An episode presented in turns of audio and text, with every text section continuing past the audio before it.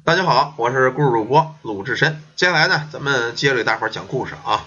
这故事呢，是咱们直播间的一个粉丝叫随遇而安给咱们提供的，讲的呀是隋朝的故事。传闻在这个隋朝啊，有这么一个节度使，他叫王度。王度呢是个当官的，但是他有个爱好，收藏各种民间的这种古怪的宝贝，他有这么一个爱好。后来呢，有一天王度啊。下乡，用咱们现在话说，领导下乡去检查去，在半路上救了一个人。这个人奄奄一息，王度是好心，把这人呢就给救在家去了，好汤好米的喂着。过了几天呢，这个人终于救醒了，感谢王度。他说呀：“我呀是一个侠士，江湖奇侠，我姓侯啊，叫侯侠客。”他说：“你虽然把我给救了，但是呢，我跟人动手受了内伤了，我也知道自个儿阳寿已到，活不了多久了。”我身上啊有这么一件宝贝，既然你救我的命，我一定把这件宝贝给你。我得跟你详细说说这是什么东西。说完之后啊，这个姓侯的侠士从这个身上呢拿出这么一个布包来，打开之后啊，里边有这么一面铜镜子。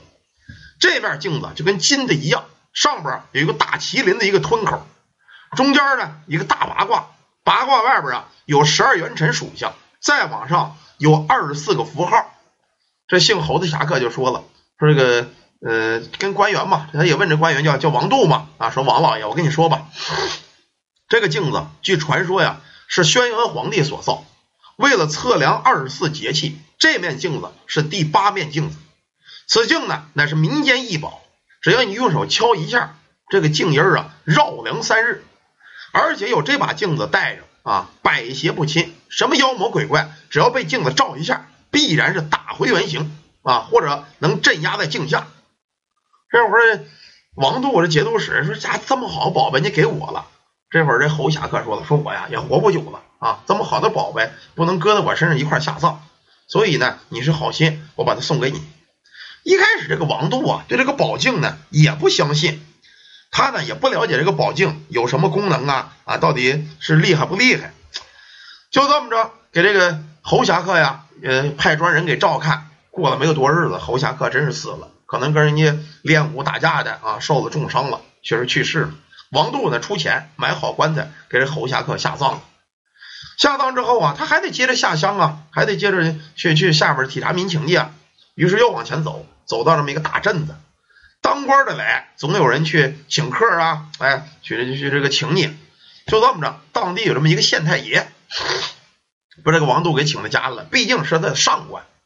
当时呢，好酒好菜的招待，招待完了之后啊，盯到晚上，王度快歇着了，过来这么一丫鬟。这丫鬟呢，算是给王度端的洗脚水呀，啊，给给给擦洗擦洗身上啊，算是一个服务员。这会儿王度啊，看这服务员一进门，他这个镜子呀，咕噜咕噜直震动，他就纳闷说我这个宝镜我带了一道了啊，他怎么今儿个看这个女服务员一劲晃荡啊？什么意思？我拿出来照照，于是啊，把这宝镜就给拿出来了，对着这服务员一照啊，哎呦，在镜子里他才发现这服务员可变了样了，不是人形，是一白毛的一大狐狸。这镜子刚往上一照，就见这服务员咣当一声就栽倒在地。这会儿王度啊可急了眼了，你个大胆的妖怪呀啊，敢到这谋害本官！这会儿啊，这落地之后，这个女服务员就说了，说上仙饶命，上仙饶命啊！我不是害人的，你还说不是害人？你看镜子里边是一个狐狸啊，你肯定是狐狸精。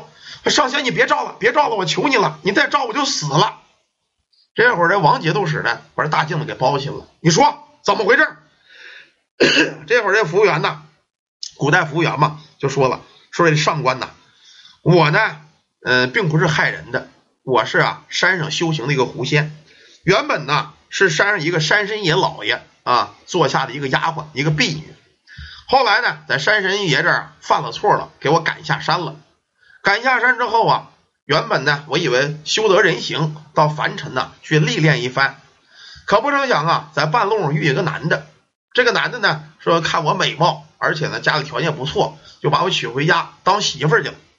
可没成想啊，我觉这个凡人真喜欢我，真爱我啊。过了这么几个月呢，我觉得这男人一点不好。跟我性格不合，于是啊，我便离家出走，心想啊，既然你跟我不合，我就跟你离婚算了啊，我就走了嘛。结果呀，也不通人事，在半路上也没有钱，流浪了有一个多月。后来呢，又被一个人给看中了。这个人呢说管我吃饭，管我喝，我就跟着他回家了。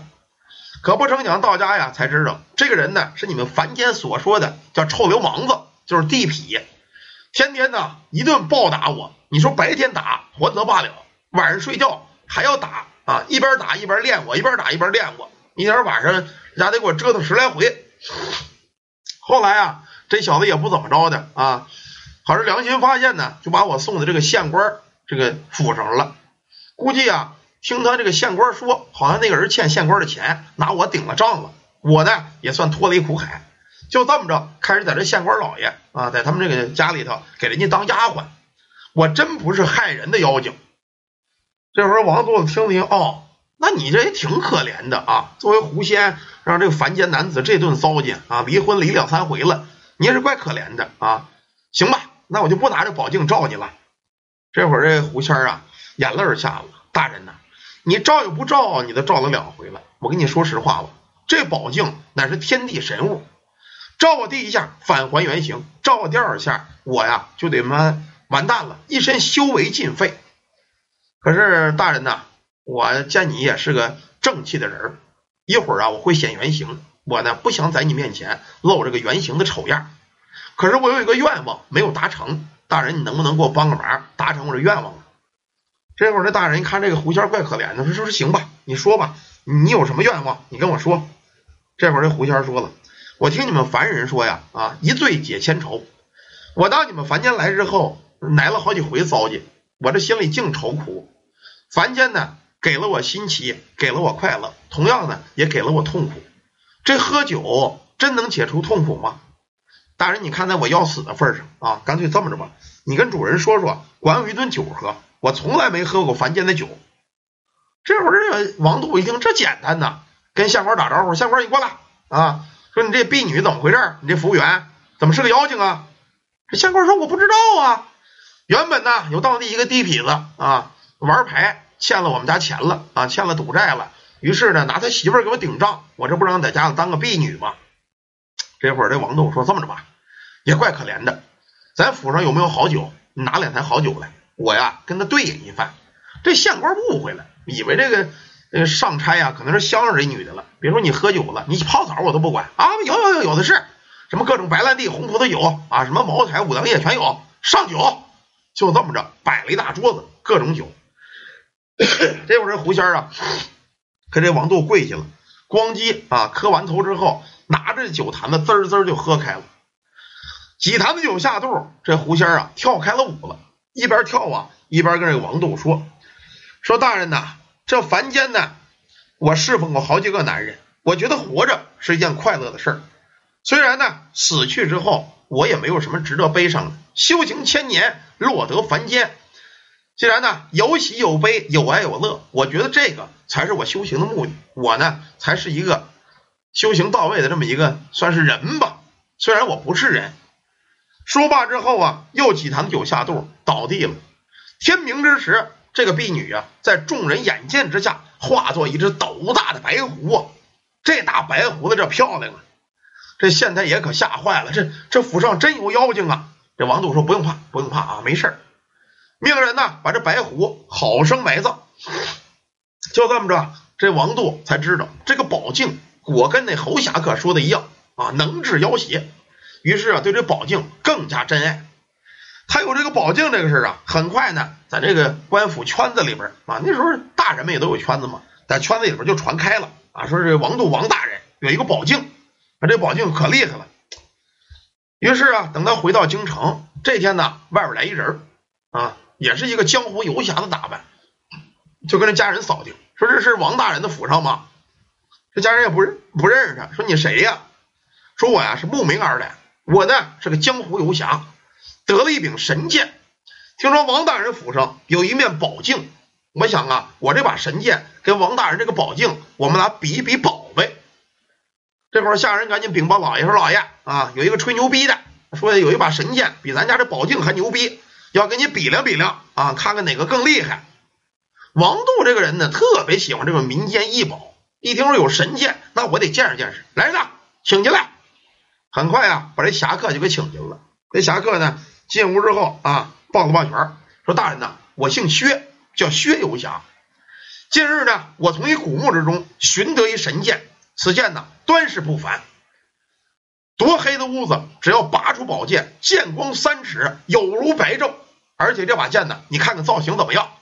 人王度端了一看，哟，确实造型不一般。就见这个剑呢，剑把上啊，一个大神兽吞口，在这个云头的位置，一边有龙，一边有凤，剑把呢还写着“水火”二字。这把宝剑呢，确实不凡。就问这个游侠说：“咱哥俩啊怎么比呀？”